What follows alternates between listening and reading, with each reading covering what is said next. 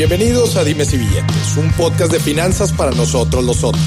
Aquí hablamos de dinero, inversiones y economía. Todo platicado de forma sencillita, práctica y muy aterrizada, con peras y manzanas. Yo soy Maurice Dieck, un fiel creyente de que necesitamos educación financiera para tomar mejores decisiones en nuestra vida. Y también creo firmemente que juntas la educación e inclusión financiera son pilares fundamentales para que todos tengamos una vida mejor. Así que prepárate. 3, 2, 1. Empezamos. Bienvenidos a otro episodio de Dimes y Billetes con un tema de bastante actualidad. Eh, se platica mucho a nivel macroeconómico, a nivel de comercio internacional, el impacto, el impacto que está teniendo actualmente la guerra que tiene Estados Unidos con China, la guerra comercial. Hay que entender, bueno, pues que estos dos países son las principales potencias económicas que mueven el comercio en el mundo y pues que se peleen los dos grandes, pues trae, trae muchas repercusiones este, a la economía global. Inclusive se, se, se llega a pensar, o se piensa por, por mucha gente, que esta es una de las principales razones por las que la economía mundial se está desacelerando en estos años y que de seguir y continuar así, podría llevarnos a la próxima gran recesión de no, de no eh, resolverse este tema. Así que, pues yo quiero que ustedes me preguntan muchísimo sobre este tema, sobre las implicaciones, inclusive oportunidades que tiene toda esta situación de la guerra comercial. Así que me junté con el mero bueno para el tema de China, que ya ha estado aquí en Dimes y Billetes, Mr. Chinapreneur. Bienvenido por segunda ocasión a Dime si Billetes. Es un gusto que estés aquí. Muchas gracias, Maurice. Ni hao, ni hao ma. ni hao. Oye, te voy a decir el nombre en chino de la guerra comercial para que te lo aprendas. Ok. Se llama Zhong Mei. Zhong Mei. Maui Yang. Nao Mei. Sí, Maui es, es como comercio internacional. Comercio Maui internacional. Yang. Yang. La guerra. La guerra. Entonces, para, para, para entrar en contexto con qué onda con China, ¿no? Para entrar en materia. Oye, muchas gracias por la invitación. Estoy muy contento. Eh, tú sabes que me apasiona el tema de China. Es mi mole. Me encanta. Y, y fíjate que últimamente eh, ha caído muchas oportunidades porque la gente me está buscando qué está pasando y cómo afecta y cómo podemos capitalizar los mexicanos esto que está pasando con Estados Claro, Unidos. y me da muchísimo gusto porque, pues, la verdad es que ahora con, lo platicamos en el primer episodio, ¿te acuerdas que, que grabamos nosotros dos? Este, pues las, las grandes oportunidades que, podem- eh, que emprendedores mexicanos pueden encontrar en China, ¿verdad? Con todo este tema del comercio, cómo podemos aprovechar la tecnología, qué fijarse, qué no fijarse, este, si es que queremos hacer negocio, algún negocio de importación y hasta platicabas, oye, ¿por qué nosotros también no le vendemos algo a los chinos, no? Claro. Para la gente que le interese todo este tema, les los invito a que vean, escuchen el, el- el episodio pasado que grabamos. ¿Te acuerdas cómo Sí, se muy llamaba? bueno. ¿Cómo se llamaba Comprar el y episodio? vender en China ya no está en chino. Comprar y vender en China ya no está en chino. Entonces los invito a escuchar este episodio. Seguramente está mucho más atrás que este que estás escuchando. Pero bueno, pues lo- a la- vamos a entrar en materia lo que nos trae ahorita eh, el tema de la guerra comercial entre estas dos potencias económicas eh, y las implicaciones que nos trae a nosotros como México, como América Latina y sobre todo, que yo creo que a la gente le va a interesar muchísimo, es las grandes oportunidades que a emprendedores mexicanos o emprendedores latinoamericanos se les abre con todo esto, con todo esto que está sucediendo. Yo creo que hay que poner primero en, en, yo creo en contexto lo que está pasando, cómo, cómo llega un presidente al poder que es un empresario que no le importa qué dice en Twitter, no le importa las relaciones geopolíticas Es políticamente incorrecto y no le importa. y no le importa. Y fíjate que también son dos factores interesantes. Uno, que tenemos a un Trump y tenemos un Xi Jinping, que es una persona dura, callado, y fíjate cómo no se gancha y ni se ni responde. Piensa y luego responde. O sea, muy inteligente, un Muy chino muy inteligente, sí. Porque cualquiera se podría ganchar y, y nos estamos Con Trump, el poder. claro. Porque es un tema de poder al final del día. Claro. O sea, al final del día es, no, que Trump anda buscando poder y quiere que la gente reaccione. Y los chinos son muy tranquilos. Sí. Entonces, desde ahí tienes dos personajes muy interesantes que creo que... que- En ambos bandos, ¿verdad? Desde ahí ya empiezan las diferentes perspectivas y cómo es que empiezan a reaccionar conforme empieza a avanzar el conflicto, ¿no? Los chinos tienen un, tienen un dicho que dice, get rich, eh, dice, keep calm and get rich. Llevan 30 años apostándole a lo que son ahorita la potencia. Claro. Entonces hicieron ricos callados. Con y entonces- dándole seguimiento, ¿no? A sus políticas. Van calladitos, con disciplina financiera, apostándole a la exportación, eh, lo que gustes, y han ido creciendo tanto, pero no nos dimos cuenta hasta ahorita. Claro. Cuando ya lo ves que es un monstruo y que traen un plan a 50 años, que traen, y ya pasaron los 50 años. Entonces dices, wow, tienen una apuesta de mediano y largo plazo, cosa que no hacemos en muchos de nuestros países. envidiable completamente. Mr. Chernapreneur, vamos, ¿qué te, pare- ¿te parece si estructuramos un poquito la plática de este episodio con, ahorita lo mencionabas bien, lo que tenemos que saber de contexto económico de estos dos países, todo lo que tenemos que saber para entender lo que está sucediendo de- en, en términos de, eh, que rodea a estos dos países, después qué es lo que sucedió y qué es lo que puede venir hacia adelante. Te lo voy a poner como dices tú, con peras y manzanas. Con peritas y manzanas. Te voy a explicar un poquito de lo que está pasando. Imagínate que tú y yo tenemos barajitos de Pokémon. Tenemos 5 y 5. Órale. Y de repente yo veo que tú me estás nada más, tú me estás vendiendo 5 y yo te estoy vendiendo una. Ajá. Entonces espérame, pues eh, no, no es justo. No es justo. Pero no estás considerando, y es lo que está pasando ahorita. China le vende 500 billones de dólares constantemente a Estados Unidos y Estados Unidos nada más le vende 100. Ok. Entonces dice, llega Trump al poder y dice, no es justo. Hay un Nos- desbalance nos enorme. Están, están abusando sin considerar cualquier otro factor que llames, no sé, materias primas más baratas, mano de obra más barata. ¿Por qué, por qué China es competitivo? Porque le ha apostado, ¿verdad? Entonces tiene factores que no está considerando Trump y él dice, no, están abusando de mí. Vio la cantidad de cartas y dijo, hay algo raro aquí, sin ver en verdad cuál era lo que había detrás. Entonces dicen, a ver, vamos a poner un arancel para estar jugando en términos iguales. ¿Qué es un arancel? Yo creo que es importante platicarlo, que es un impuesto que le pones a un producto para que cueste más caro y los productores locales sean más competitivos. Más competitivos. Entonces, esa es la razón de ser de las... Y todo el mundo ponemos aranceles, ¿eh? O sea, nosotros en la industria del calzado, en México, pues ponemos aranceles con China porque se nos comen. Claro. Entonces le ponemos, entonces así nos vamos protegiendo y cada quien, según la industria que eres fuerte como país.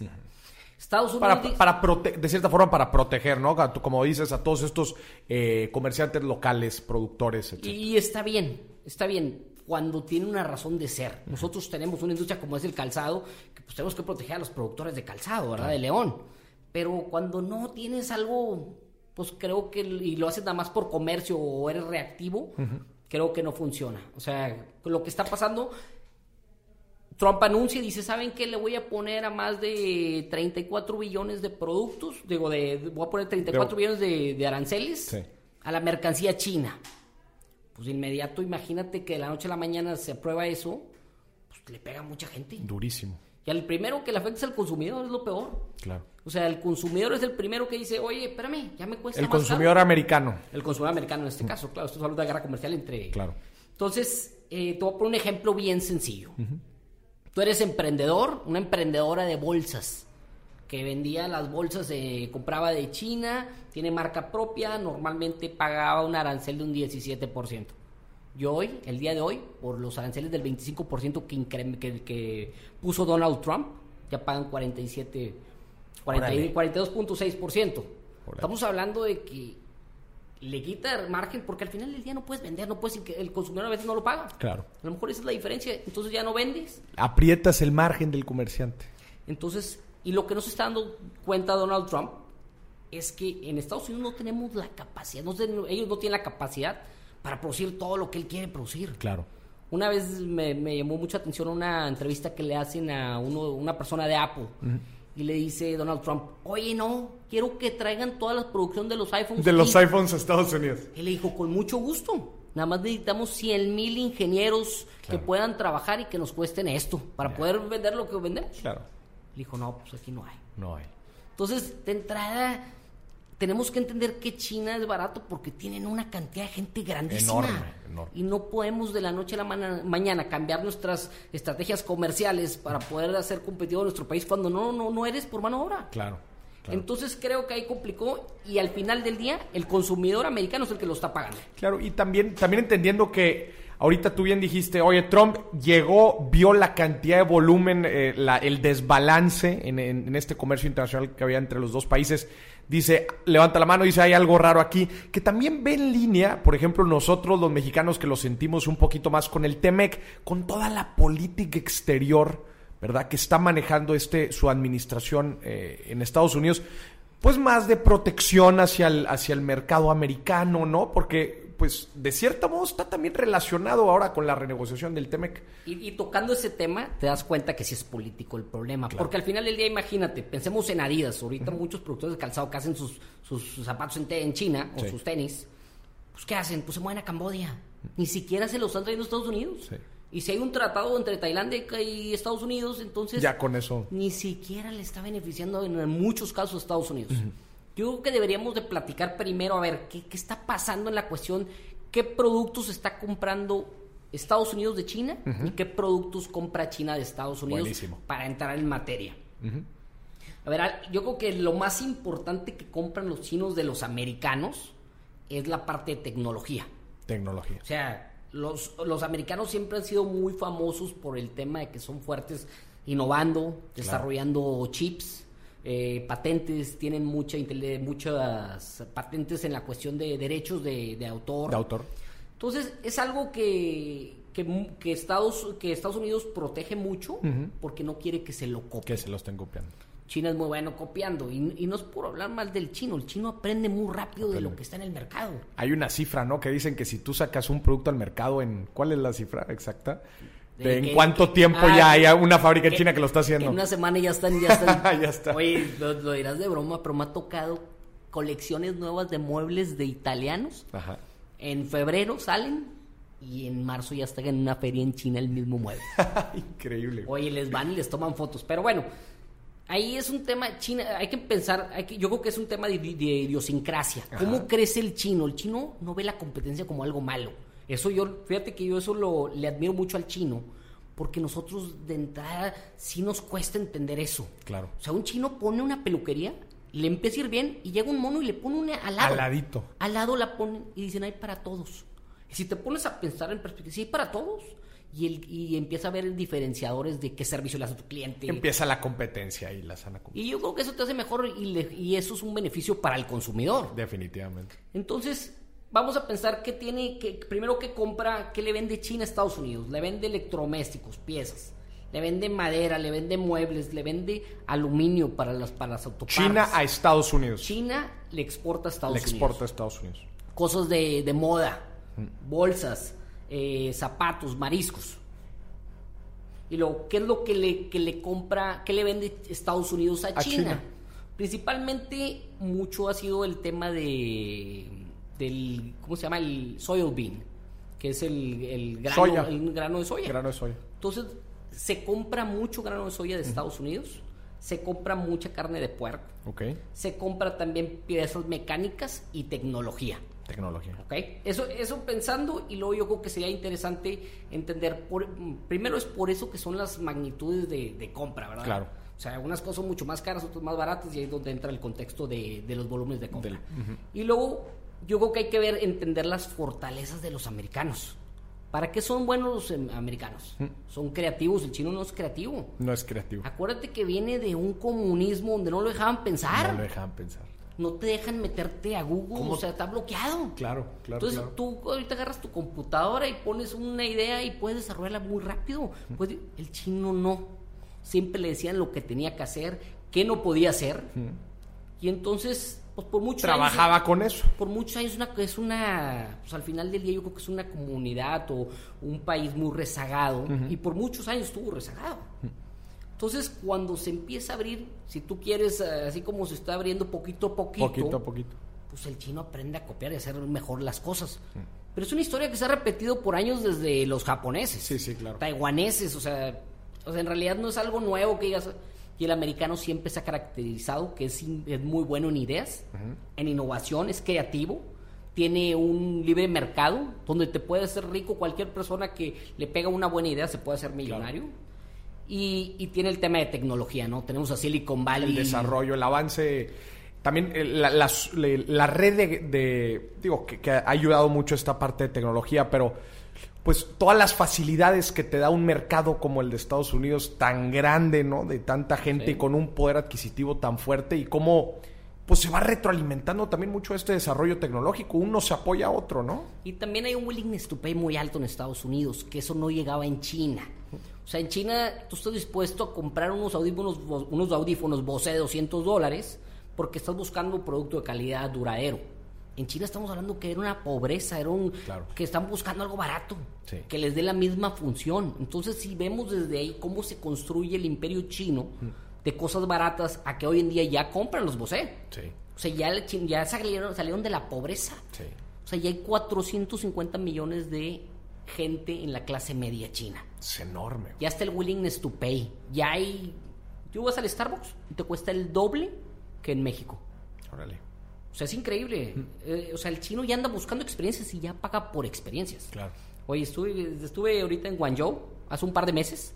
Me llama mucha atención porque estoy sentado en una barrita de esas altas y llegan unos, unos albañiles chinos y se meten y compran un jugo. Ok.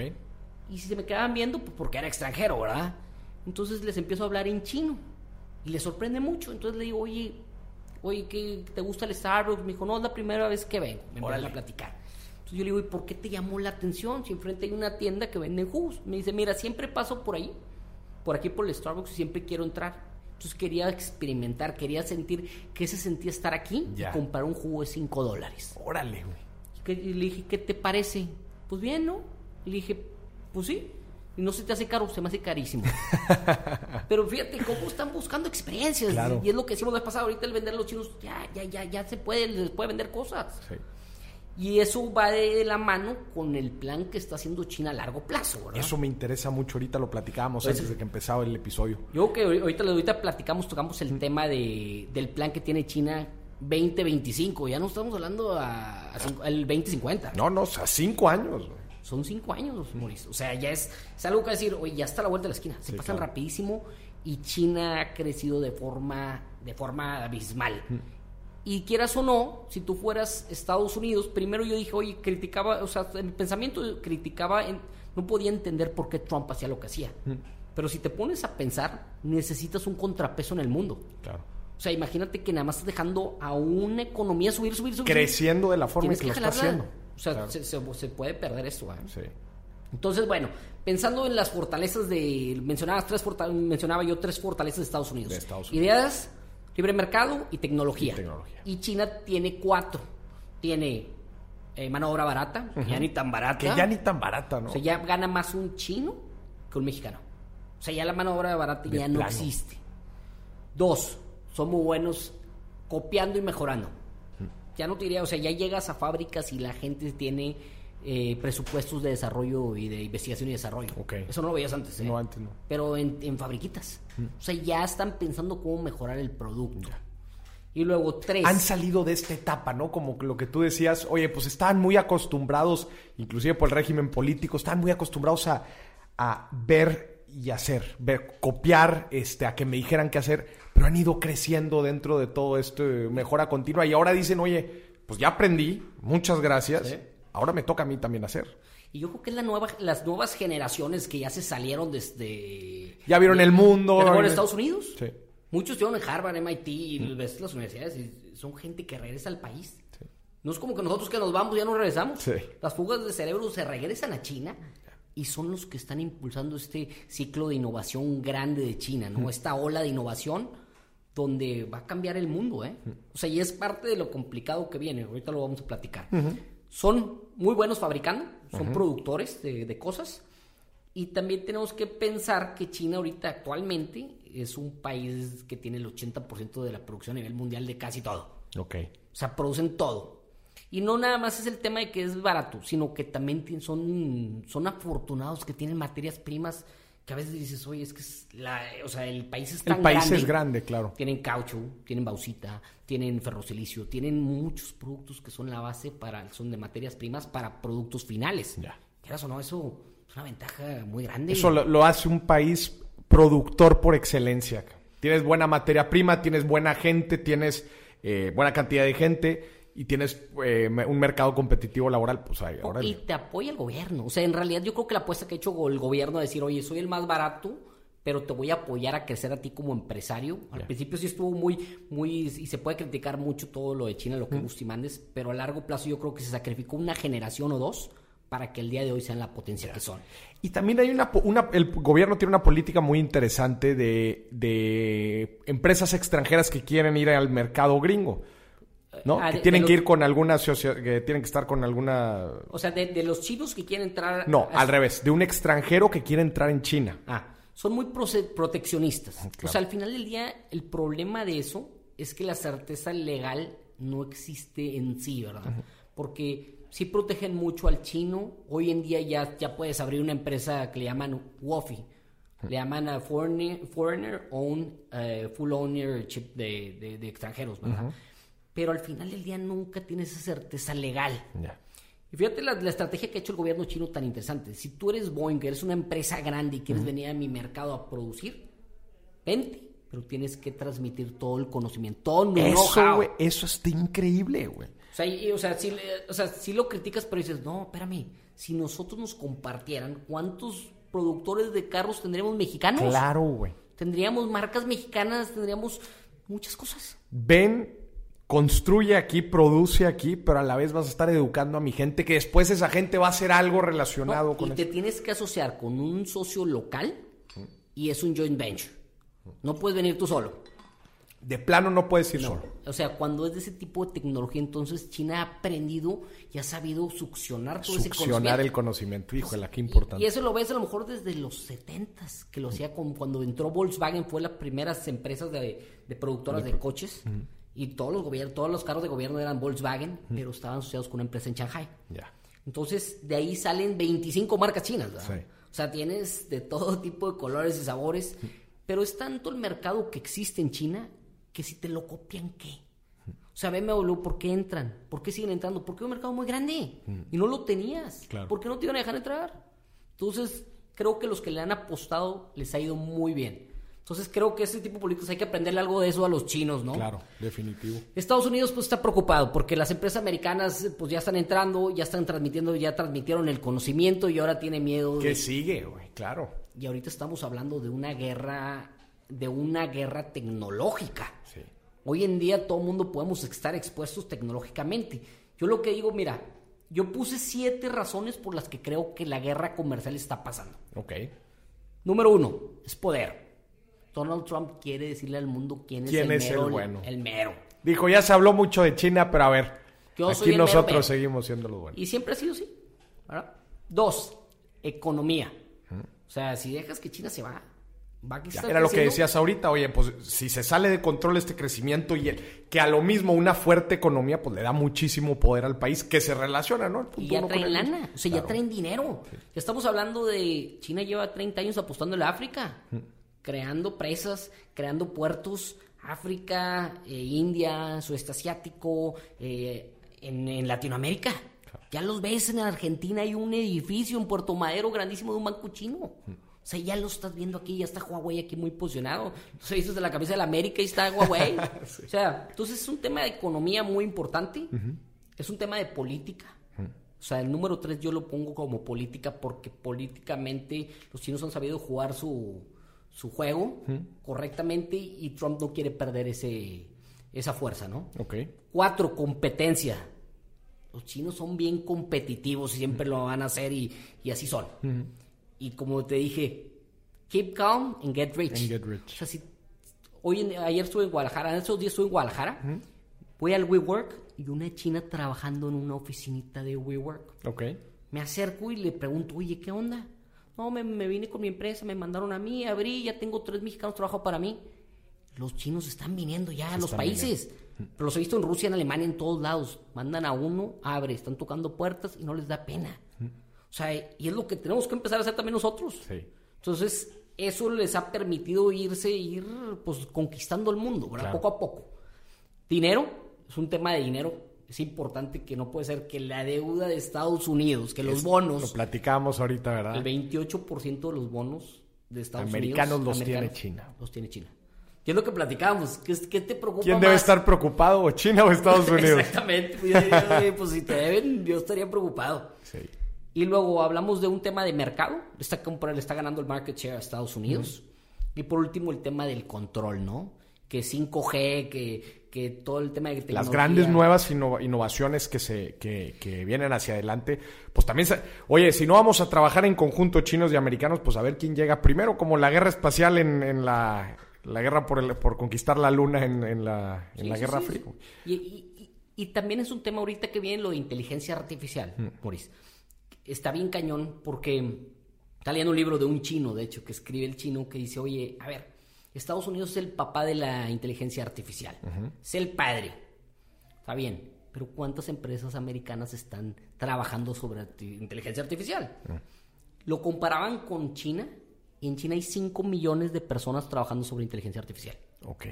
O sea, nunca Madre, vas a alcanzar, millones, nunca vas a alcanzar a, El a número de China. gente, güey. Entonces están probando, equivocándose, probando, probando, prueba, error, aprendiendo, aprendiendo, aprendiendo, aprendiendo. Claro que van a conquistar el mundo. O sea, es, es- o sea, es algo que ya están aprendiendo con esto. Está el Watson, sí, está muy... eh, pero los chinos ya están implementando sus propios cerebros. Una, una pregunta que me nace ahorita, digo, creo que es un Sí. paréntesis. ¿Cómo, ¿Cómo has visto la evolución de la educación en China? No sé, digo, nos hemos topado con generaciones eh, pasadas de chinos en donde pues, no eran tan educados, pero ¿cómo han ido educando estas nuevas generaciones que son estas mismas que tú dices que están conquistando prácticamente el mundo? Yo creo que el, el chino tiene algo que a mí me gusta mucho que se llama el willingness to succeed. Ok. y es el willingness también to learn. O sea, tienen esa, esas ganas de aprender, ¿no? Quieren seguir aprendiendo. Entonces un chino ya está experimentando yéndose a diferentes países. A veces ves chinos en África que son de estudiantes que se van y ya hablan, eh, hablan, no sé, Kigali o hablan un idioma de, de otros lados. Sí, local. Y sueco. Y tú dices, oye, ¿cómo un chino aquí? Entonces, como son tantos, poco a poco se han ido educando, regresan, transmiten ese conocimiento, ya buscan grados académicos de, de maestrías. Claro. O sea, es algo que es nuevo para ellos totalmente. O sea, y eso, y eso va inspirando a las nuevas generaciones a prepararse más. A seguir O preparándose. sea, ya, ya es un tema de, de, oye, ¿cómo seguimos con esta ola de aprendizaje Claro. en todas las siguientes generaciones? Pero es un sacrificio que se, que se dio de los gentes que eran trabajadores de fábricas de Sí, 100 dólares, sí, sí. que el- con el poquito dinero que juntaban Con- mandaban a sus hijos A sus hijos a estudiar. O sea, sí se nota el cambio. ¿eh? Prioridades, güey. Qué interesante, cabrón. Sí, creo que a base de educación lo han hecho. Han hecho algo muy bueno. Ahora, quiero, vamos a poner en perspectiva algo. Oye, ¿por qué Trump está haciendo tanto show? Sabemos que es un payaso, sabemos que llama la atención y quiere tener eh, como que la negociación como empresario, ¿no? Es bully si tú quieres, ¿no? Sí, sí, sí. Entonces, pero no se da cuenta que China no es México, ¿verdad? O sea, China tiene mucha fuerza ya. Sí. Y ya tiene muchos aliados, porque ha financiado muchos aliados. O sea, ya, ya, es, ya es una China donde antes estaba sola, que nada más tenía Rusia, por, lo, por el comunismo. Claro. Pero ahora ya tiene a todos Ya los países no, africanos. Ahorita salió que salió hace unos días, no sé si viste la semana pasada que fue el China, el día de China, donde hubo una conferencia, vinieron los chinos y están anunciando que parte del capital que viene para la refinería de Dos Bocas es chino. Es chino. O sea, a ver, no lo hacen gratis, Órale. ¿verdad? No lo están haciendo gratis. Sí, sí, no, no, O definitivo. sea, están poniendo sus piezas de ajedrez correctamente para tener un pedacito de cada, de cada país, ¿no? Ya.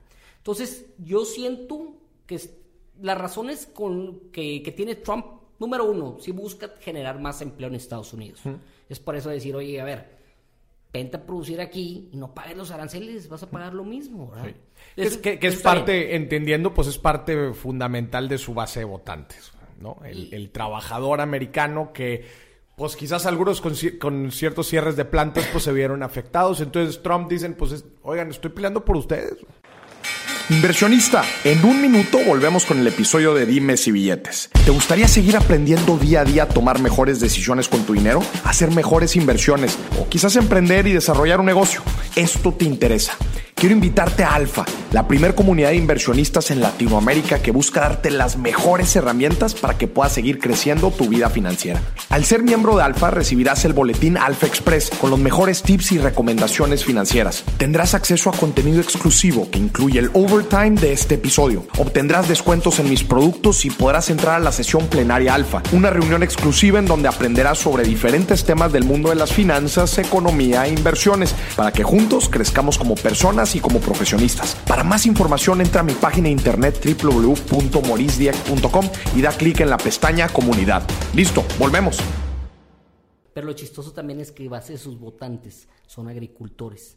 Y ahorita los agricultores han perdido más de 12 billones de dólares. Porque son los que les mandan el, la- el grano, de soya, güey. Entonces, parte de si, si tú ves Estados Unidos, lo vemos de norte a sur, una franja en medio es una gran parte de los votantes de Trump. O sea, todos ellos, o sea, los afectó. Entonces, ahorita Trump anunció, oye, nos fue muy bien con China, ganamos la negociación porque ya nos van a comprar más, más granos Más de soya. granos de soya. Sí, pero ¿a costa de qué? Sí. Entonces es una, quiere reducir el déficit eh, que hay, que existe, ¿verdad? Que yo Que ese siempre ha sido su bandera inicial, ¿verdad? Su bandera, oye, como dice, estoy dando cinco cartas, güey, me, me estás dando una más. Pues dame, cómprame dos, ¿verdad? Sí. O sea, está bien, y está bien como empresario, tú también lo harías, ¿verdad? Tratarías de negociarlo, pero no, o sea, tienes que ver que sí le puedes vender. O sea, hay gente que lo ha aprovechado eso, como han sido los italianos, los japoneses, oye, vamos a venderle a China las, todas las maquinarias. Tiene que hacer eso Estados Unidos. Sí.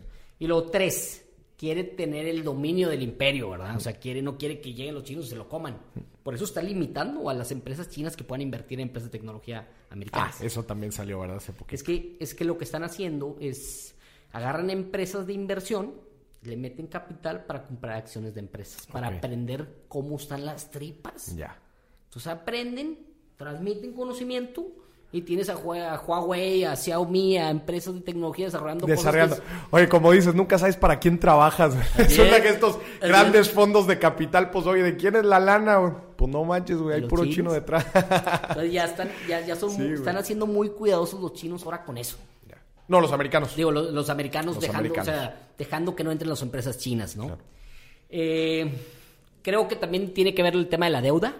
La deuda es importante, ¿verdad? Pues también quieren ir bajándola, pero pues no han podido. Va subiendo poquito a poquito. Y en mi punto número 5 es porque es un bully. O sea, en realidad es, un, es una persona... Quiere mostrarle al mundo quién es el que tiene el control. Yo siento que va por ahí. O sea, yo siento que va por ahí y, y al final del día, pero sí es un contrapeso, lo que mencionaba anteriormente. Claro. O sea, si no hay un contrapeso en el mundo, se, se truena esto, ¿eh? Sí. O sea, China se puede ir y puede dominar todo el mundo y cre- creo que tiene que haber un contrapeso. El tema de, de las tarifas, ¿cómo ha sido? Sí. O sea, eso ¿Cómo ha ido evolucionando desde el o sea, principio? Trump empieza amenazando, ¿no? Como a nosotros nos amenazó. Igual que a nosotros. No fue por, no fue por los mismos, por el mismo tiempo en donde... Pues fue en el 2008, en marzo de 2008 es cuando empezó a amenazar. Y en junio es cuando... pone- 2018. del 2018, donde aplica las primeras tarifas en junio, donde dice, oye, a ver, 34 billones de productos de, lo voy a poner de arancel a productos chinos. Y empezó a agarrar, no, pues que esto, esto y esto, bolsas y bicicletas y juguetes y muchas cosas. ¿Con alguna estrategia?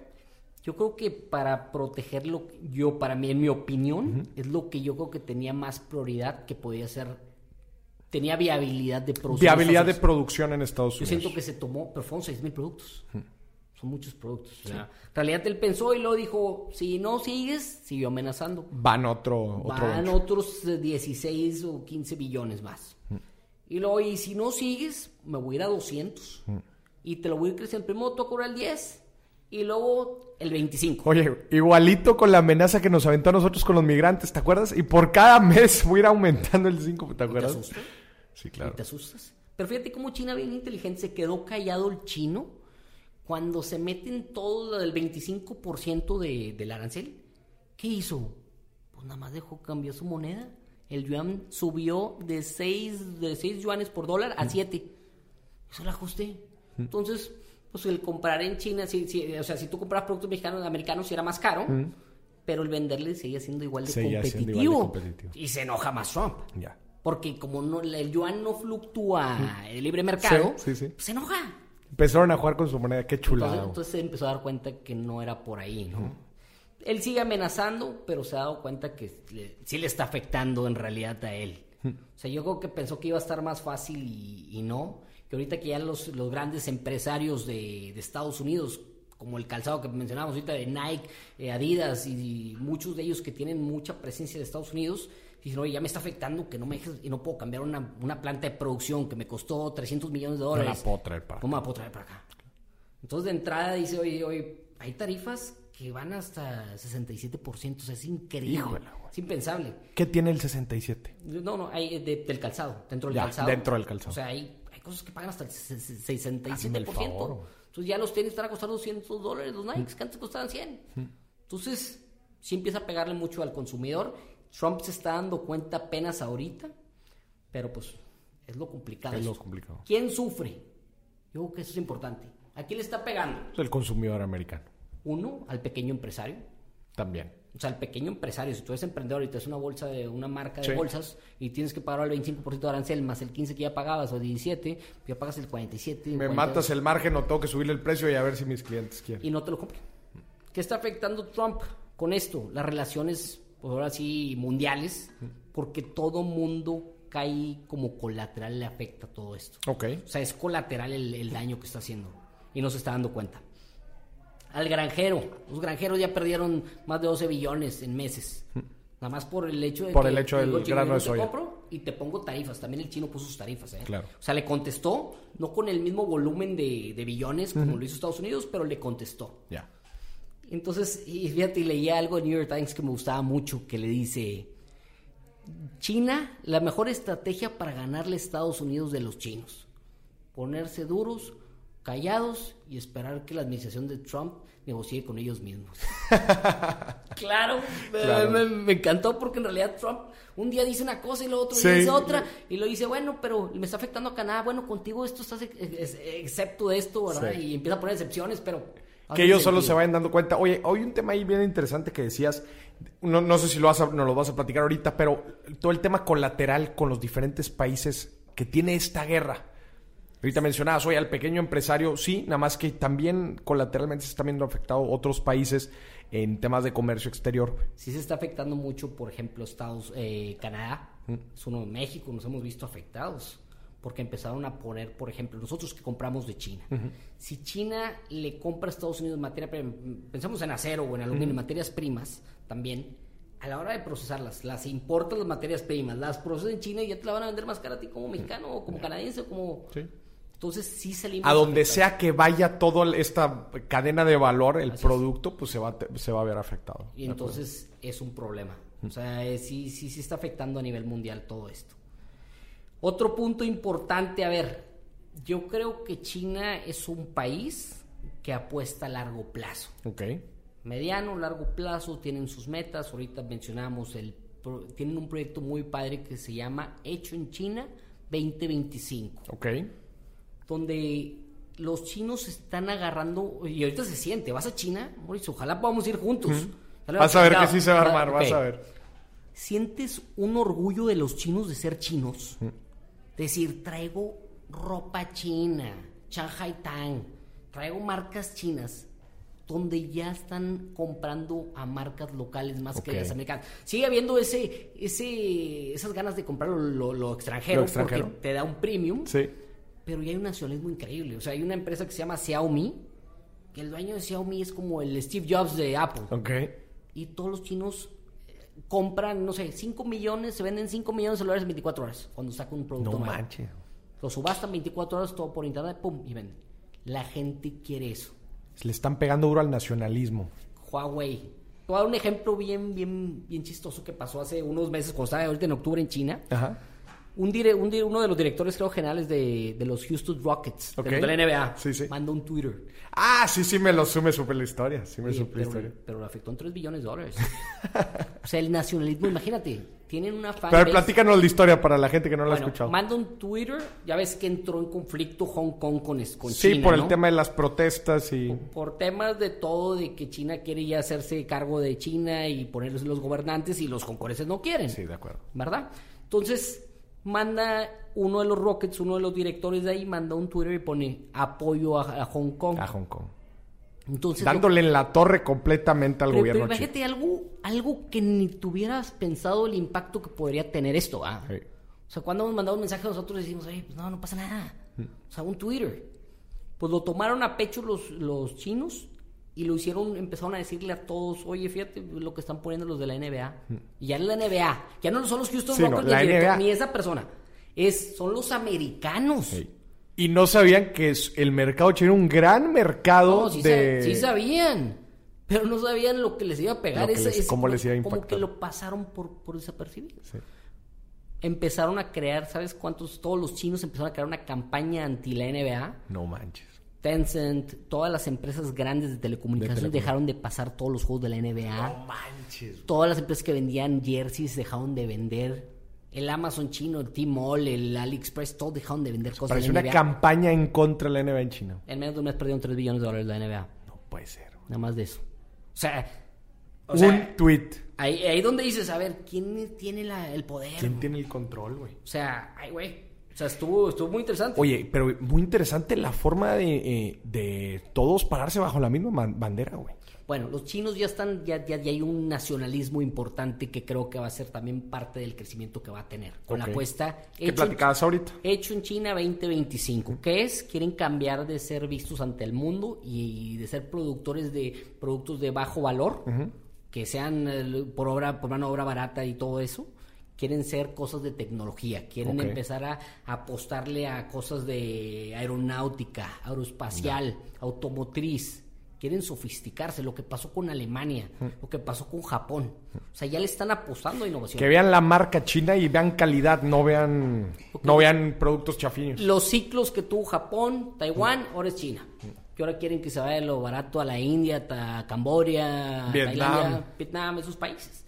Pero fíjate, y, y ahorita, y ahorita le están metiendo, fíjate, 300 billones de dólares de inversión para poder subsidiar las empresas que puedan llegar a ese punto. Ok.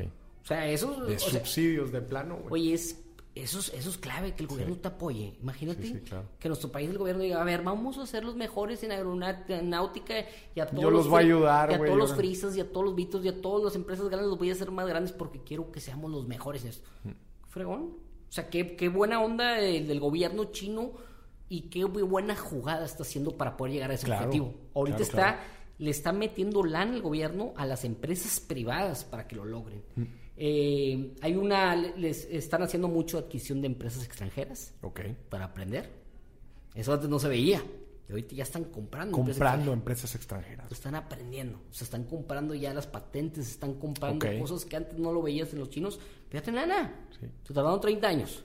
Yo estoy impresionado ahora que, que fue el, el- el- este, el tema con Google, Ajá. donde Google dice que ya no, va, ya no va a estar el sistema operativo para los teléfonos Huawei. Oye, en cuestión de...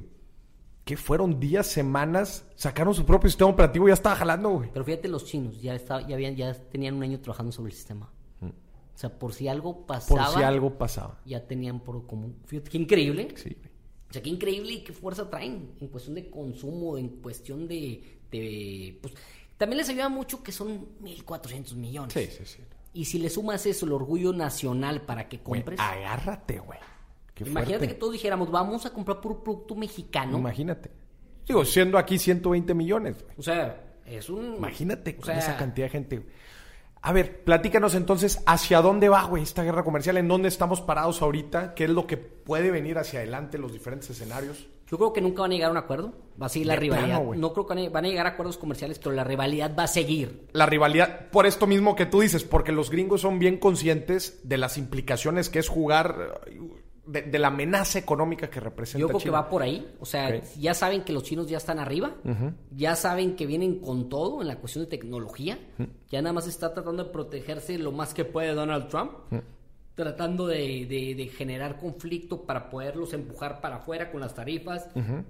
Lo más que puede, pero es algo que ya no tiene vuelta atrás. Ahorita ha habido algunas reuniones en donde Trump eh, Sí, pues, no, presume ciertos avances. Hoy, ¿cómo hoy, salió una noticia donde, donde dice Trump, oye, ya vamos a venderles carne a los chinos empacada. Esto va a beneficiar a México, ¿eh? es un impacto, ¿por qué? Porque la demanda, ahorita no sé si, si has leído que el 60% de los puercos se murieron en China por una gripe porcina. Entonces están saliendo a buscar puercos. A muy buscar. caro, ahorita está muy caro el puerco en China. Están viniendo a México, están viniendo a Estados Unidos, están comprando a otros lados, se están previendo. Ok. Entonces ahorita, por ejemplo, ya se anunció que está generando toda esta demanda, está generando que se firmen protocolos mucho más rápido. De esa, de ese, de ese China proteccionista cerrada se está abriendo poco, cada vez más, Claro. firmando más acuerdos comerciales porque conviene y porque está el mercado y, y la demanda. Entonces se está abriendo al mundo. Ahorita se firma esto, Donald Trump dice, oye, ¿sabes qué? Ganamos la negociación porque nos van a comprar más Sí. carne. ¿Qué pasa? Pues los americanos va, a subir el precio, van a estar tener que salir a comprar a México. Claro. Nos beneficia. A nosotros. O sea, pues a, los, a los consumidores no, porque va a subir el precio también. Sí. O sea, se va a ir pasando de cuenta que Estados Unidos es China, Se va México pasando Estados Unidos y va a subir. Pero yo creo que van a tener que llegar a acuerdos. No creo que en realidad nunca estén de acuerdo en todo. Van a ser muy estratégicos los acuerdos que van a llegar. Creo que van a seguir con una postura anti los americanos, anti no tecnología. No te voy a dejar en ningún momento entrar tú como Huawei o como cualquier empresa china. Y China hace lo mismo. O sea, hay que pensar eso, porque no estás Facebook, Sí, no, claro, tienes va- Google, no tienes a nadie. Va a ser recíproco la. Va a ser recíproco de- la protección y aquí es cómo va a afectar y cómo, cómo va a mover China sus piezas para entrar a México y otros países y cómo Trump va, va a querer captar esos, esos, esos países. Entonces, a ver, corrígeme si me equivoco, como te entendí. O sea, tu percepción hacia adelante es que esta guerra comercial, como tal, como tal, nunca se va a terminar de aliviar y van a ser más movidas estratégicas de cómo nos paramos económicamente nosotros dos países con el resto de los países en el mundo para tratar de cubrir estos golpes que nos que se están metiendo entre ellos. Así es. Y deja tú, aquí es donde el presidente Donald Trump, a pesar de que es buen empresario, el quererse pasar de bullying con los mexicanos y con los canadienses, Le va a salir el tiro, le puede salir tío por la culata. claro. O sea, le puede Sí, salir... les- le sale- o sea, puede ya- ser contraproducente. Ya sientes como que un, un rechazo a Trump. Ya. Entonces, yo así es como veo el futuro, así como lo mencionas, va a ser aliados estratégicos. China está, le está apostando a todos los países. Trae el Roads and Belt, no sé si has visto, he platicado de ese programa. No, no, no. Es un programa donde China le está apostando un trillón de dólares a infraestructura para conectar a China en 68 países del No mundo. manches. Oye, México necesita- Puertos, aeropuertos. necesitas un puerto. Ahí está. Oye, un aeropuerto. Ah, en lugares extranjeros. Sí, Ay, le están metiendo lana a todo el mundo. Con, con, o sea, por eso es el, el camino de la Eso seda. está ya, ya, claro. Entonces le están financiando para tener estrategia, seguir siendo competitivos en el 2050. En el- sí. Fíjate qué interesante. O sea, en el 2050 ya tiene esa visión, o sea, va a acabar, va- o sea, el trillón de dólares es en este periodo de los próximos 30 años. Hmm. O sea, como esa visión de largo plazo, donde te va a seguir haciendo competitivo solo por la conectividad que tiene. Ya. Va- Similar, China va similar. a seguir siendo hegemonía del mundo por ese simple hecho. Ya. Oye, pero a ver, me- eh, tratando de voltear hacia el futuro, oye, qué escenario tan interesante en donde, imagínate, digo, planteando esto que tú, que tú dices, en un futuro en donde estos dos países empiecen a crecer por su cuenta, güey, y en donde se empieza a generar esta rivalidad fuerte, especialmente en tema tecnológico, güey. Pues avecina avecina un futuro súper interesante, güey. Imagínate con todo el tema de inteligencia artificial, güey, gadgets, todo lo que viene el Internet de las cosas, güey. Yo, yo creo que vamos a regresar a los al, a la- a la- al Estados Unidos de los 70 con puro proteccionismo y si no se los van a comer. Pero entonces tú crees, güey, que, que entonces ves poca integración entre estos dos países en el futuro, güey, el desarrollo de tecnología, güey. Yo creo que sí. Yo creo que sí. Lo va a seguir manejando Estados Unidos como una... Pero, eh, ¿estás de acuerdo? ¿Será por, por puro miedo, güey? No, es que, a ver, tenemos que entender primero cómo piensa el chino. O sea, el chino no depende de Estados Unidos. No, eh, por eso te O sea, decía. o sea, es tan independiente, tiene la lana, tiene los ingenieros, tiene las materias primas. ¿Por qué va a depender? Porque tú sabes ahorita hacer un avión mejor que yo, pero ya, ya vino Boeing aquí a instalarse y ya, Sí, me, claro. ya, me, ya me enseñó. No, no, por eso te digo, más la postura gringa, de decir, de la postura del americano, de decir, oye, por puro miedo, más que, que el caballo que se ve que va más rápido, güey, pues déjame, te intento jalar, güey. Ahí es donde creo que si, si el próximo presidente de Estados Unidos toma una política de decir cómo hacemos una alianza que nos Eso beneficie a los dos, sí. va a cambiar todo. O sea, cambia, cambiaría Cambia el todo. escenario. Pero también China tiene que, que empezar también a ser menos, oye, menos, si quieres, no gandalla, gandalla en decir, oye, si quieres venir aquí, te que transmitir. O sea, tienen que ser un tema de acuerdos comerciales que, que, que sean ben- o sea, de beneficio para los dos países y para el mundo. Claro. Porque ya entra todo el mundo aquí. ¿verdad? Oye, a ver, y entonces en este escenario que tú planteas, claramente, güey, se ven fuertes oportunidades para el resto de los países, especialmente siendo México un país en donde geográficamente, güey, está puesto en una posición muy estratégica, güey. Yo- ¿Qué oportunidades vienen aquí para todos los emprendedores que nos están escuchando, A ver, yo lo que creo es que es una, es interesante entender todos los productos que entran dentro de la tarifa esta de 25%, pensando ahorita rápido, así de, que tengo así rápido, fresco, juguetes. Ok. Juguetes va a ser México, va a ser una potencia para poder vender producir juguetes en, en México Y venderlos y en vender Estados, en Unidos. Ok. Eso es una. Dos, eh, me iría todo el tema de a lo mejor de movilidad, de temas de bicicleta, Ok. de scooters. Creo que lo podemos hacer en México, tenemos la capacidad y podemos venderle a Estados Unidos y sin problema. Tres, creo que muchos de los, eh, lo que es bolsas, lo que sí tenemos nosotros mano de obra en costura, que tenemos ese tipo de, de artesanos, creo que es una oportunidad muy grande para, Ok. para que dejen de comprarle a, A los chinos a y, a- y al nosotros. sudeste asiático, ¿eh? Y que nos compren a los mexicanos. Ya. Aprovechando también ahorita, que ahorita, justamente mientras grabamos este episodio, se aprobó en el Senado de Estados Unidos el, el, el, el TEMEC. Pasa al presidente, falta Canadá, que dicen que sea hasta, hasta abril. Pero pues ya el TEMEC, esta integración de libre comercio acá en América del Norte, ya es un hecho. Entonces, pues aprovechar este tipo de cosas, ¿no? Pues yo creo que sí tenemos que ahorita aprovechar de eso. ¿Qué más? ¿Qué más? A ver, entonces dijimos juguetes, Juguetes, creo que todo el tema de bolsas, todo el tema de fashion, todo lo que es fashion o todo lo que es la esa la- lo de modas, creo que es bueno. Todo el tema de movilidad, bicicletas, scooters, eh, triciclos, todo ese tema creo que puede. Ahorita es una oportunidad para un Apache que lleva, que a lo mejor ya, ya a lo mejor no hay ni fábrica de Apache, ¿verdad? los triciclos. Los triciclos, Los triciclos. que podría aprovechar esto de que ya es más, caro. El papel. Papel. Ahorita hay pero fíjate cómo los chinos dicen, ah, me vas a poner el 25% de arancel. Pues vente, ahí es la oportunidad para que los mexicanos nos asociemos con los chinos. Con los chinos. Producimos aquí, con capital chino y know-how chino, y le vendemos a era, era, lo que, era justamente lo que te iba a decir. A ver, ¿la firma del TEMEC no va a detonar inversión china en México? Claro. Debe. Claro, pero nada más el TEMEC. O sea, también la guerra comercial. Porque si ya le pones la tarifa del 25%, Claro. Y tú dices, tú chino, tienes una planta, tienes 500 millones de dólares, vienes a China, a México, te asocias con un Sí, sí, mexicano, creas una planta le vendes y tienes, no tienes impuestos. Ahora imagínate todavía más detonador el TEMEC No, eso, eso, ahorita por ejemplo va a haber, fundi- ya hay fundiciones chinas que se están instalando. que están aquí. instalando aquí. O sea, en San Luis Potosí y cada vez ahorita viene una planta muy grande de camiones eléctricos. chinos. Órale. A instalarse aquí en México. Aquí en Monterrey. Ay, qué- En va a estar, va eso, el Carmen Nuevo León va a explotar. Si tienes un terreno ahí, es momento de invertir. Momento de invertir. O a lo mejor ya subió, pero es. Qué interesante, Van a, güey. van a, van a- Lleno de oportunidades. Entonces, ¿qué? vamos a, ate- a- aterrizar el, el episodio. Tres formas en las que los emprendedores mexicanos pueden aprovechar esta guerra comercial. A ver, yo primero entendería que cuál, qué es lo que está, que está marcando de aranceles, que podamos generar valor en México y que tengamos la capacidad. Número uno, de los número dos, de los tres productos que dije, juguetes, de movilidad, de bolsas, creo que hay una oportunidad muy grande para empezar a buscar a clientes o distribuidores que antes compraban en China y que por esto arancel como esta que esta marca que te dije, Minsky Blue, puedan comprarte a ti como mexicano. Ok. Y número tres, yo vería cómo podemos captar la inversión china Ok. y asociarnos con los chinos para poder crecer en Estados Unidos también. Para poder crecer en, en ventas en Estados en, en Unidos. ven- en ventas en Estados Unidos. En Como producción vendedores. en México Producción como vendedores. para venta ya. Mr. Chanepreneur, qué chingón, güey. Me estuvo encanta buenísimo. siempre platicar aquí Es de todo el tema que está en China, güey. Yo estoy impresionado con muchas de las cosas que, que estás diciendo ahorita. La verdad es que, pues tú con toda tu experiencia allá en. China, güey, lo tienes muy fresco.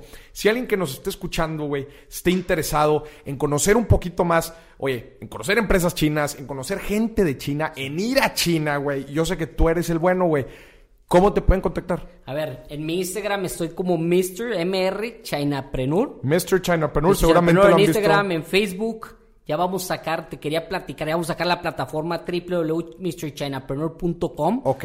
donde vamos a sacar cursos para que la gente, porque veo, veo que mucha gente quiere hacer negocio con China y a veces como que quedan corto lo que hay en el mercado. Ok. Ya voy a compartir con los empresarios y con los emprendedores ese conocimiento Ok. a través de una plataforma donde puedes ir aprendiendo y trayendo de producto y empezar a hacer dinero. Chingón. Entonces, ya vamos a salir, si Dios quiere, para mayo. Sacamos la plataforma. Y también estamos creando una plataforma importante, que es www.boitas.com, donde vamos Boitas con B grande. con B grande, B-O Boitas. Tas. La intención de Boitas es generar prosperidad para los emprendedores y oportunidades. Ok. O sea, sacamos un modelo de, porque me he dado cuenta, Maurice, que mucha gente quiere comprar en China, pero por las cantidades que te piden los chinos es imposible. Claro. Pero si fraccionamos un contenedor, donde... Se 10 le llama el consolidado. que se llama consolidado, pero nos juntamos 10 emprendedores o 10 empresarios a comprar 100 piezas, 200 piezas de algo y obtenemos un beneficio en conjunto como compras compartidas. Entonces Entonces, Boitas va para generar ese tipo de oportunidades. Ok. Y también para rematar a la gente que tenga producto rezagado de hace dos años. Nunca sabes eh, que la oportunidad a veces que tú tienes aquí en Monterrey, que lleva dos años en inventario ahí parado, pues es una oportunidad para alguien en Mérida. Claro, alguien la puede Entonces es, a veces lo quiere rematar porque te cuesta tener un inventario. Ya. Entonces, esta plataforma es para llevar a los emprendedores. Queremos llegar a millones de emprendedores que pueda crecer en toda Latinoamérica. Entonces, nos pueden buscar ¿En dónde pueden... eh, www.boitas.com. En Instagram estamos como arroba boy.tas. Boitas, ajá. Boitas, de- de- separado por un punto. Y, y en mi página de internet de- de- del negocio de Maldom Group es maldom.com. maldom.com. Así es. Excelente. Mr. Chinapreneur, muchísimas gracias. Qué gusto tenerte esta segunda ocasión en Dimes y Billetes y próximamente va a haber una tercera. Muchísimas gracias. Y a ti que nos escuchas también, muchas gracias por, por estar aquí presente y por aprender más de un país tan interesante como es China. Nos vemos hasta la próxima. Muchas gracias. Bye.